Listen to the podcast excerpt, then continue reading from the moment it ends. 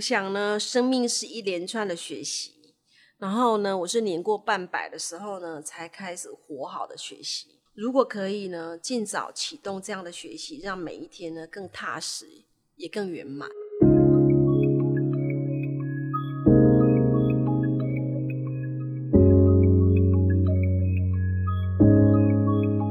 人生只有一件事，什么事呢？你的事，我的事，以及所有人的人生故事。啊，大家好，我是主持人小唐，我是清华。那我们今天邀请的来宾是我们的官方数学长，欢迎他，欢迎。大家好，我是官方树。方树，我支持你，谢谢。今天很开心有这个机会在这边跟大家分享我的生命故事。那因为我们在课堂的时候，我们都会叫方树学长，我们都叫他官，所以说我们等下后面都直接叫他官就好了。那我们要先交代一下，以免听众不知道说，哎，为什么一直叫叫我去关什么关什么？到底要关什么？关瓦斯之类的吗？啊，没有了，开玩笑。不要把 podcast 关起来就好。好，那我们先讲一下哦，就是因为关，听说你在这个精油这个领域哦，已经有了十多年的时间，而且表现还不错。我会很好奇哦，就是说你怎么会想要进入精油这个领域啊？这个其实是一个老天爷的安排。因为呢，在这个精油之前呢，其实我是在金融行业，嗯，然后呢，其实也工作好长一段时间了，整个步调各方面其实也觉得还可以。可是，在一个很偶然的机会呢，精油来到我的生命当中，他先疗愈了我。可是他疗愈我的那个时候呢，我觉得哇，这种疗愈的感觉我好喜欢哦。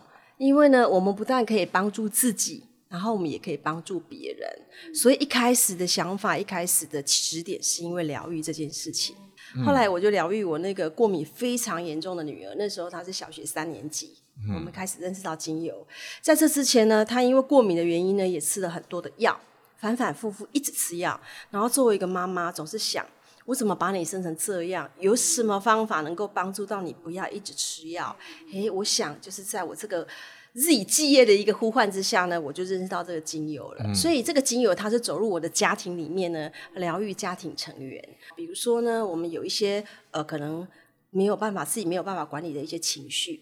过度的哀伤，或者是过度的一个暴怒的情况之下，我们都可以透过精油的嗅息，帮助到我们能够情绪的一个平缓。然后再来，如果说我们在我们生活当中有一些保健健康方面的一些挑战的时候呢，精油也能够在我们生活当中呢，帮助到我们去建立我们的自我健康管理。我蛮相信对精神啊，对那个心灵方面是很有帮助的。那你有提到哈，就是说在这个部分的话呢，也很感谢家人哦给你的支持。他们到底是给你什么样的一个支持，让你能够有勇气去进行这样的创业呢？其实呢，呃，给我最大支持是我先生。嗯，因为我的选择，因为你你也知道，原来的工作其实算是稳定，可是你做了一个转换之后呢，他没有质疑过我的一个选择。他直接就选择支持，那他怎么支持呢？因为那时候小孩还小，其实还要接送。那你也知道，隔行如隔山，换了另外一个行业之后，你一开始可能要花很多时间去学习。那这个时候呢，我就比较没有办法像之前那样子，方方面面都那么的实力。嗯，所以这个时候我先就接棒上来了，比如说接接送小孩子啊，然后看顾小孩子的功课这样子。所以呢，度过了大概是在我呃这个行业刚开始要建立这个。呃，事业体之前的那个初期的话，呃，它让我有很大的一个安心，还能够好好的去把这件事情做起来，这样子。就像每个成功的男人背后有个成功女人，像有个成功的女人背后有一个愿意支持家庭的男人哦。对，而且我现在很特别的地方是在于，他不会去解释说，那你现在状况怎么样了？那你现在怎么样？就是绝对相信，他就知道说你会尽力的去做，然后我就在旁边默默的支持你。他真的是默默哎。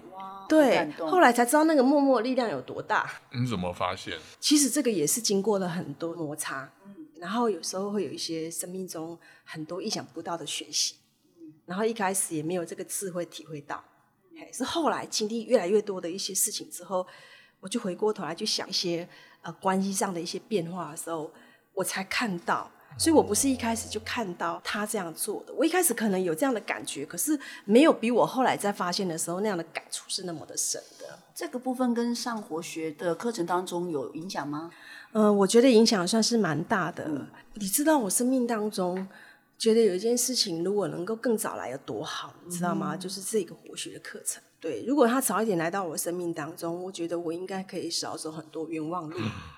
自己少走冤枉路，身边的人最亲密的家人也能够相处的更好。这个部分活血怎么帮助你去看见这件事吗？在活血以前哈，就觉得自己是一个蛮会自省的人。就是有一些事情发生的时候，我先看看我自己，再去看别人。可是后来发现并不是那样哎。呃，某一些时候我们都会觉得说，这个事情怎么我跟我跟你之间怎么会有这样的争执？那你不知道我很辛苦吗？我辛苦成这样，你到底能不能理解？嗯，对不对？你你又知道我付出了什么？你又知道我我怎么样怎么样这样子？所以你就会觉得说你不懂，你没有很完全了解我的心态，去跟他对应很多日常生活中的一些大小事。可是因为活学的学习之后呢，我就发现到，哎，其实不是这样。我觉得在活学里面，我学的第一件事情是倾听。我以前倾听是非常弱的，好弱到爆。我性子很急，很多时候别人讲话的时候，我都会想要别人赶快讲重点。嗯哼。可是你知道，人很多人跟你讲话，他是有情境的。嗯，对。我又不允许他那个情境在那边绕太久，我就说赶快讲重点。但是这个情况之下呢，我就没有办法了好好去理解他到底要表达的是什么。所以一不了解，二不好好的听，接下来就是有打不开的结，有很多。所以在活学里面，我学会第一件事情是倾听。所以他他这个倾听的部分呢，让我在嗯后来我怎么明白我先生的时候，是帮了很大的忙。讲到家人，因为我我发现关的动力真的是来自于家人，就是你很多的事情的出发点这样子。对，那你你这方面可以跟我们分享一下吗？你跟妈妈之间，哇，跟妈妈之间。嗯，这个就是很艰难的一个说出口哈，因为我妈妈离开也蛮多年的哈，可是那时候她离开之前其实是生病的，那时候他的加护病房的时候他是有意识的，他知道我是谁，然后你会发现到他看到我就是两个字就是安心，嗯，她会觉得很放心我在他身边，但是到我妈妈走的时候呢，其实我是。这个在二阶的时候呢，跟秀兰学长一起做学习。因为妈妈是癌症，所以后来其实她呃生命中最后那一段时间呢，是在安宁病房。那安宁病房的末期呢，其实有些时候她因为疼痛打了吗啡，她其实也不是很清楚谁是谁。那我们都会去病房看她陪她这样子，我也帮她按摩。那天我们在分享的时候，我就说。啊，我妈妈走的那一天没有一个孩子在身边，因为她是晚上走，凌晨走的，然后也只有一个女佣陪她。我对这件事情一直是走不出来，因为我觉得怎么让她那么孤单，走的时候自己一个人。结果你知道，那个我们的秀兰学长就跟我分享一个一个想法，他就说其实不是这样子的，在这个过程里面，其实该做的有能做的，我们都有一直陪伴。所以妈妈。不会因为她走的时候那个刹那我们不在，嘿，而觉得很孤单。对，这个确实是有安慰到我，我因而能够再离开那个对不起妈妈那个状况。妈妈对你的影响是什么？我的双亲是非常了不起的，嗯，因为我们也算是农家子弟，所以我们以前住在非常的深山里面。那我爸爸从小就坚持一个观念，就是孩子如果想读书。我们一定是百分之两百的支持，所以我爸爸那时候年轻的时候也赚了蛮多的钱，可是他都没有到都市里面去置产，他就一直不断的花钱都花在我们孩子的培养身上。到我后来，我爸爸先离开，然后到后来我妈妈，爸爸跟妈妈生病的这个过程，除非他们真的倒下去，已经没有办法去自己安排自己的事情的时候，孩子才能够有时尚力的时候，要不然如果他们健在的时候，就是自给自足。有时候你有时候买个衣服给他，他都会觉得说你为什么要把钱这样子乱花？你应该把它存起来。嗯，对孩子绝对奉献，可是对自己嘛，又是不想要加诸呃任何的一个压力给孩子的的父母。我妈妈影响我最大就是我刚刚说那个部分，他们真的就是把自己完全的付出，对，完全的付出对孩子，而且不求回报，不求回报，而且也是把自己照顾的。只要能照顾自己，他绝对不麻烦小孩子。所以这件事情也深深的影响到我。对，因为我有一个小孩子嘛，我也跟我先生讲，我们小孩子最大的幸福就是我们两个能够过得好，我们两个要能够健康。对对，这些是我在我的父母亲身上看到的。然后还有就是，我刚刚讲到我们家在山上，嗯，其实我们年纪很小的时候就到外面读书了。那你想想看，我们有多少的亲子时间？我们根本没有。对。所以，在我爸爸跟我妈妈的一生当中，我觉得他们没有享受太多的那个天伦之乐。对，应该这么说。有的时候就只有过年过节。我们在每天日常生活当中打开门会看到爸妈那个情境，在我们家真的很少看到。我们家最常看到就是回家，然后住个两三天，然后爸妈就目送我们离开。那个场景我永远想起来都是鼻酸。你你说鼻酸跟痛苦，可是我听到的时候是满满的那种爱跟温暖，还有幸福的感觉。对，只是就说那种时刻很少，然后没办法好好的每一刻都去珍惜跟拥有这样。嗯，你会希望很很多时候他就跟你在一起，关系也是心疼你的爸爸妈妈，就是为了小孩子牺牲很多，没有想把好的都给孩子了。对，然后等到年纪大就生病，嗯，那就离开了。所以我觉得，呃，从我的爸妈身上，我就发现到对孩子那个全然付出的爱。所以就是对孩子全然付出的爱呢，其实也在我的生命当中激起了另外一个生命故事。我也从。我女儿身上看见我可以成为怎样的妈妈，然后我常讲说，我女儿就激发我的潜能。但是我觉得作为一个妈妈，我到底能为这个孩子做些什么？我能成为怎么样的妈妈？所以我在这个精油的一个过程里面，其实我也经过了非常多的一些挑战。但是每一次的挑战跟挫折呢，我都告诉我自己，我一定可以的。然后走过这个挑战跟跟挫折的时候，我也会跟我的女儿分享。我的经历，其实我女儿是很很重要的一个角色，因为她让我觉得我还可以更好。我想要成为更厉害的妈妈，这样子，要成为孩子的榜样。练习到最后，就是现在相信爸爸妈妈就是感谢。呃，那时候你有提到，就是在活学课程里面，秀兰学长在跟你分享也有关系吗？有关系，嗯，因为那时候其实我去谈的时候，那那时候其实我还卡的很严重，因为我一直想到那个 moment 的时候，我一直觉得怎么会让妈妈一个人在病房中离开呢？嗯，怎么会这样？她那么孤单这样子，然后秀兰就告诉我，不是这样，你不是这样想的。事情也不是这样的，所以秀兰讲的那段话，他说真是让我有离开那个永无止境的那个自责吗？对，嗯，秀兰学长是我一个生命当中 很重要的。很重要的发生，因为我在一阶的时候不认识他，然后我在二阶的时候我就发现到奇怪，这边有一个人每天都很像阳光，像一颗太阳，他只要出现就像一个太阳，他到底是谁？然后我就是说我一定要跟这个人同一组。哎，你知道吗？我就真的在二阶跟他同一组，他就走过来，哎，他就说我跟你们同一组。我想说，天哪，这个也太真的，心想事成，真的，他是我生命中很特别的一个出现，不是叫发生，是出现。在活学的这样子的一个课程里面，你就把这件跟母亲的这段关系跟自责的部分，你把它放下了。对，我觉得从那个对你有什么样的一个帮助？对我帮助非常大，因为我每次想到我妈妈，甚至你可以想象，有时候每一天就会去想到每一每天都会想到。对你每天就想一回啊，每天睡前就想一回，还是睡前醒来的时候就想一回，然后你就会在自责自己。这样子的状况是多久？很久，我妈妈已经走很多年。然后我都会觉得说，怎么样做会更好？就是每天都活在这种纠结里面，真的是太痛苦了。恭喜你的放下，嗯，谢谢。我觉得你妈妈，你妈妈现在真的会比较释怀，可以比较安心的那个。我觉得应该是这样。嗯，对。就是这边有提到，老公是比较安静的人，比较不善表达情感哦。然后你跟他的关系有一阵子好像也有出现一些状况，那个状况是怎么样的一个状况呢？我们在家里面平常就是不会有太多的互动，嗯，然后到之后你就会觉得说啊，如果是这样子，我们是不是做一些什么决定这样子？这个时间还蛮长的一段时间，这个算是在我的人生里面很辛苦的一段历程。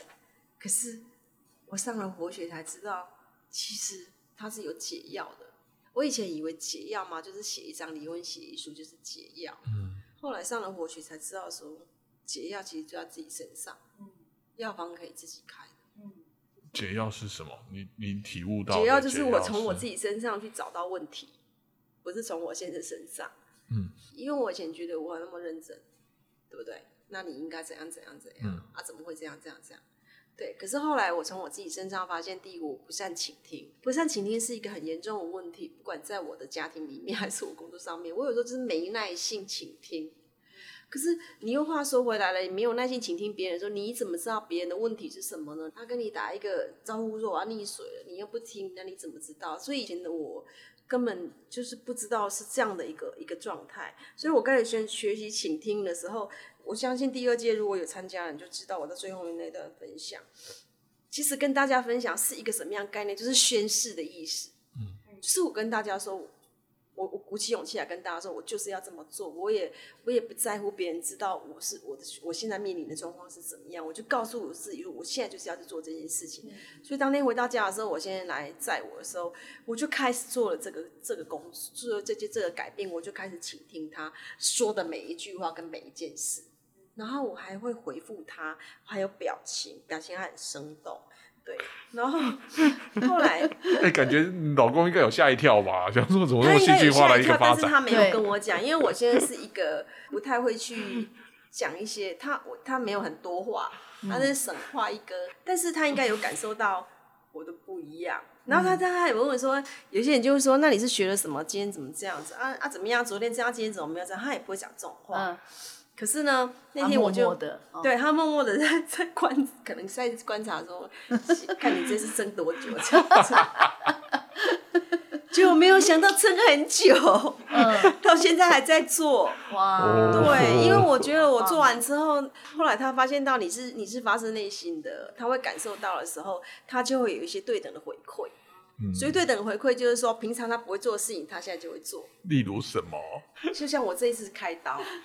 那我这次开刀的时候，我就跟我先生说：“阿爸，你这样好了，因为晚上你都你白天要上班，阿爸你晚上不要顾我好了，我请一个看护。”然后我现在都没有多说，就是他说就是我顾就好了啊。然后他就在那边 睡那边办公这样子。哦。对，然后以前可能如果我生病，他也会这么做，哎，但是不知道为什么是我改变我的视角还是怎么样，我怎么觉得他这一次做特别心甘情愿？但我后来想想不对。到底是为什么我会变成这样？我为什么要开这个道？其实也是我自己让身体变成这样的。所以这个是老天爷要让我看见啊。问题不在我先生身上，问题在我自己身上。哎，你刚刚问自问自答的那个问题，就是很重要的一个转念的。对啊，嗯，过程。从那一次之后，我就没有因为我自己身体不舒服跟我先生发牢骚。嗯，因为我觉得我这样的状况之下，他还要上班，其实他也不轻松。对啊。可是其实我没有听过他有一句的怨言。真的是暖男呢。真的，这个就是你抽丝剥茧的时候去看，你就会发现原来存在很多东西是你自己以前都没有发现的。嗯嗯。所以我常跟很多人分享，就是我们想要让一段关系改变的时候，并不是你要去怎么改变别人，是改变我们自己。嗯。而且是到那个很内心的地方，是发自内心很愿意的去改。而不是很表面的说，我为了你改什么，我为了你怎样，你都怎样怎样，没有为谁，怎么样，你就是为你自己。所以在课程里面学会了倾听这一招，就很受用了。对，因为金老师的课程里面，让我们深刻体会到，不做这件事情，我们可能将来要活得好很困难嗯，困难因为很多人际关系出状况都是在沟通上。对，没错。以前我们自己还自以为沟通很好呢。真是太好笑了。可是后来上了金老师的课之后，我发现到那也不行，嗯，都不行，打掉重练，就是苦到深处你才知道修的重要，嗯，真的，因为不是你自己痛苦，不是你身边的也痛苦，嗯，我已经意识到这件事情是如此这般的严重。你以前有意识到吗？还是你现在才意识到？我以前有意识到事情怎么会这样，嗯。他明明该做的都有做，但是怎么会这样？但是后来的那个体悟，真的是从活学里面学到，才知道说不修真的惨了。因为我们的人生哈，真的不是只要赚钱就好。我们的人生要活好，远远不是只有钱这个字能够说明清楚的。嗯。后来我才慢慢的理解到金老师讲了什么，嗯，你要什么叫活好？就是你活出的样子是别人想要成为你的样子。我就一直想那是什么样子。哦，原来是别人跟你在一起那舒服的样子。那你刚刚提到的嘛，就是你生病这件事情啊，来跟我们分享一下，就是颅内动脉瘤，听起来有点恐怖的状况啊。对，那是在一个例行性的健检里面检查出来的。然后我那时候医生很紧张，说：“关小姐，两年前我们觉得你疑似得了动脉瘤，现在我们已经确定了你就是动脉瘤了。你现在。”哎，是决定要去哪一家医院？你告诉我，我现在马上帮你找医生。是医生这么紧急，对不对？然后我就看了一下网络上，他就写说，哦，零点七公分比较危险。然后医生说我是零点四嘛，嗯，然后我就想说，哦，还有零点三，不用紧张。然后过完年我就想说，啊，不然医生这么紧急，我也去看一下医生好了。然后一看完医生不得了，医生就说，那你等一下马上在他们荣肿里面做精密的检查，然后检查下一次看报告之后，直接约下一次开刀的时间，是这样的。这样子的快速的演变，然后我觉得很不可思议的事情是在那个当下呢，我觉得我自己生了重病了，嗯，但是我怎么没有害怕呢？没有那个为什么是我，也没有我为什么这么倒霉，都没有。你们知道我当下想要什么吗？想什么？我想老天爷是要跟我讲什么，因为老师说发生就是功课。如果说我现在经历了这么大的一个病痛，然后我没有学习到什么，那我不就是白生病了？所以我就一直想。这个是老天爷要跟我讲什么这样子，说也奇怪。我上次在分享会有讲，当我臣服的时候，我很臣服，因为整个过程我都没有任何的挑战，我就接受了。啊，很神奇的事情是，所有的过程都是非常的顺利。后来我才知道，老天爷要我爱自己，因为他以前在我人生里面，他不止有不知道有几百次想要为我的人生按下中那个暂停键，可是怎么样按呢？你就是像过动症一样，按都按不了。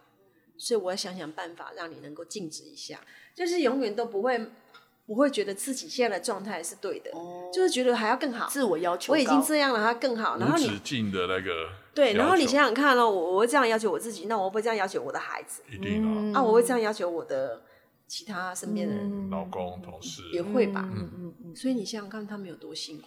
所以那时候应该是你离开的时候，同事就如沐春风的那种真的，他们可能觉得说，终于可以休息了，真是太好了。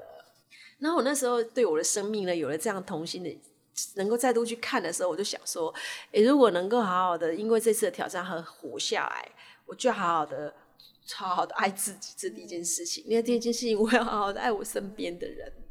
可是你知道，我要开刀的时候，我真是吓得一个半死。嗯我用了很多的资料，把我一些事情，我如果怎么样的话，我怕他们找不到什么什么，然后就交代得很清楚。然后有一次我们全家人去吃饭，然后我就突然很突然想说：天哪，能够在一起吃饭好幸福哦！不知道之后还 可不可以，你知道吗？突然觉得好珍惜、哦。对，突然觉得很珍惜，所以不知道呢。经过那次之后，我就更珍惜很多事，嗯嗯嗯，我就没有把都市看得很理所当然，没有。对，这真的是一个化了妆的祝福哎，给你一真的个很好的礼物。可是我觉得神奇的事情，在一开始的时候没有觉得它是一个，没有觉得它是磨难、欸。嗯嗯嗯，对，因为有些时候我们在接受祝福的时候，嗯当下那个很惊讶，怎么会这样？那样这样这样。有的人会怨天尤人，对，我没有，我没有，嗯真的，我觉得对在这过程没有怨天尤人，我也觉得很神奇耶。可是我后来想想，这是守护神对我的爱耶，因为他让我在去年有了这个活血的学习，然后接接下来才有这样的挑战，是这样安排的。所以如果倒着来，我我刚刚有讲，不知道能不能走得这么好。然后我看到金老师五十几岁才开启他人生的一个学习，然后那么谦卑，到七十岁他愿意为很多人这样做，我真的觉得 很幸福哎，能够在活学里面有这样的一个共修的一个团体。我我真的也很难想象活学这样的一个学习，能够让我在面对这样的挑战跟挫折的时候，我竟然如此这般的温文儒雅，很淡定的去去面对它这样子。所以这是一个如获新生的一个生命过程。嗯，对。但是问题是我从这个过程里面，除了这个病痛之外，我的体悟对我的下半场人生，它担任什么样的一个开启？这个对我才是比较大的意义。所以你想想看，如果没有活血，不能撑到现在，真的，就是不只是金老师，还有里面的学习的伙伴，真的，我觉得这个共修嗯，这个共修不是只有秀兰而已，像小唐学长、马姐，还有例如，例如学长，我对你们都非常的感谢，因为是你们一直尽心尽力让这个活血一直存在着，没有很容易耶，可是你们一直在做，哎，包括今天你们从台北专程下来，这都是非常大的一个奉献。可是听到你的分享，就一切都值得。不然要请你给我们听众一个建议，我想呢，生命是一连串的学习，然后呢，我是年过半百的时候呢，才开始活好的学习。如果可以呢，尽早启动这样的学习，让每一天呢更踏实，也更圆满。嗯，恭喜你重获新生，嗯越活越好。那我们今天的访问就到此告一个段落了，谢谢关。谢谢关，谢谢大家。那我们最后呢，一样的要请各位听众哦，给我们五颗星的好评。你有什么样的那个回馈要给我们的话，麻烦你在下面留言。同时呢，也请你把我们这样子的一个连接呢转分享给呃你周遭的好朋友。那同时呢，开启你的订阅小铃铛。谢谢，下一个礼拜同一个时间再见。再见，再见。